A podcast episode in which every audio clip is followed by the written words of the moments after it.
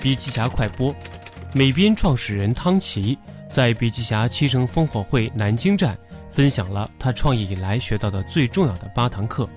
营销方面，汤奇认为，选择一个有自传播属性的产品方向，可以为营销节省很多力气。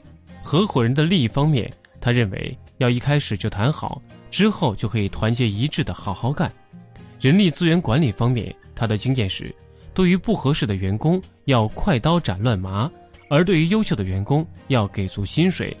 面对竞争，他认为不用害怕竞争，相反，有竞争更有利于公司的发展。投资人方面，他建议创业者和投资人形成私人朋友关系，可以获得更多的指点。最后，他提出，创业者最重要的能力是快速学习能力。深度学习还需关注微信公众账号“笔记侠”，阅读完整版笔记还原。